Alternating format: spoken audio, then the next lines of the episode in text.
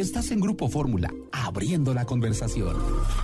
Ahora, si decidimos viajar en avión, pues ahí sí tenemos que tener eh, más cuidado, sobre todo leer todo lo que dicen las páginas de internet. Y la recomendación, Lorena, que yo hago es que se compre directamente en la página de las aerolíneas.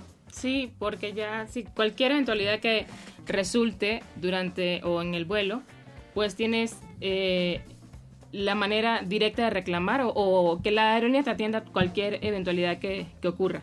Y no están terciando como suele suceder cuando lo compras a través de alguna una, página, de, internet. de una agencia de viajes virtual que bueno al final si hay algún cambio como dice Lorena pues tiene uno que eh, hablar a un call center que te van a contar quién sabe dónde y ellos a su vez después tienen que hablar a la aerolínea yo creo que cuando vale la pena es cuando te ofrecen meses sin intereses que no te ofrece la, aerolínea.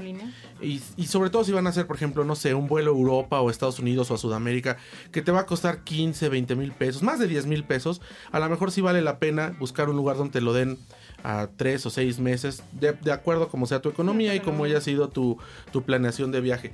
Fijarse bien cuánto equipaje está incluido. Ahora el negocio de las aerolíneas no nada más es transportar a la gente, sino es cobrarles el equipaje. E incluso algunas te cobran y te restringen el equipaje de mano.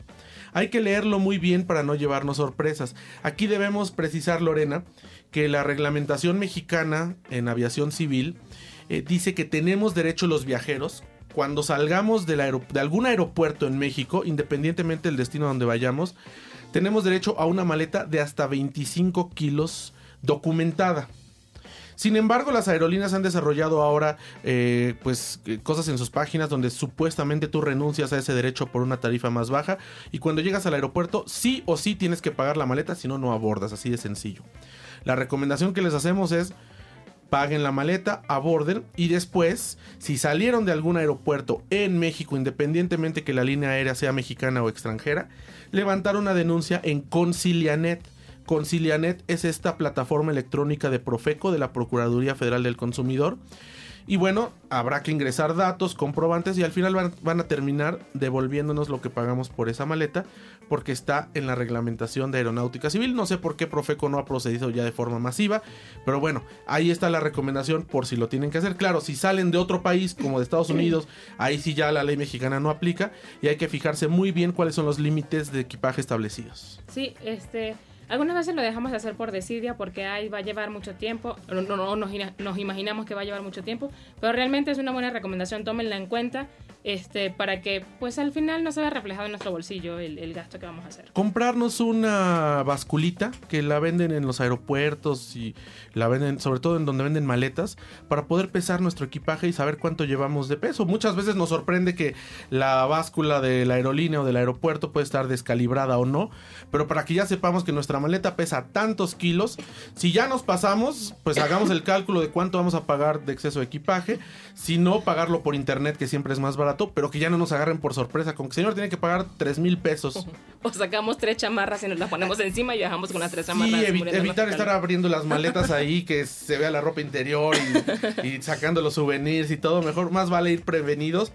Hay que tener también cuidado, las, las aerolíneas cobran hasta por elegir lugar. Si es un vuelo corto, yo recomiendo no pagar por elegir un lugar. Cuando se hace la documentación, el, el check-in electrónico, tratar de hacerlo electrónico, pues ver con quien te está atendiendo si puedes moverte a donde quieras, ¿no? Un pasillo, una ventanilla, pero solamente que sean vuelos largos, ver si vale la pena, porque a veces el, lugar te puede costar 3 o hasta 4 mil pesos cuando haces un viaje intercontinental.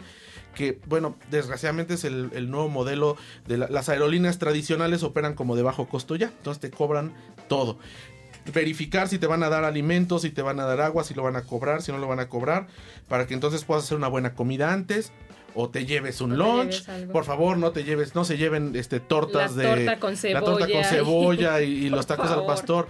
Por respeto, además gente es una cabina pequeña y de repente de verdad eh, nos ha tocado vuelos en donde, híjole, abren su torta de pierna con cebolla, que no es mala, son muy ricas, son deliciosas, pero no para comerse en un lugar donde están 120 personas encerradas, donde está circulando el mismo aire. Así que hay que tener eso como, eh, pues también checarlo.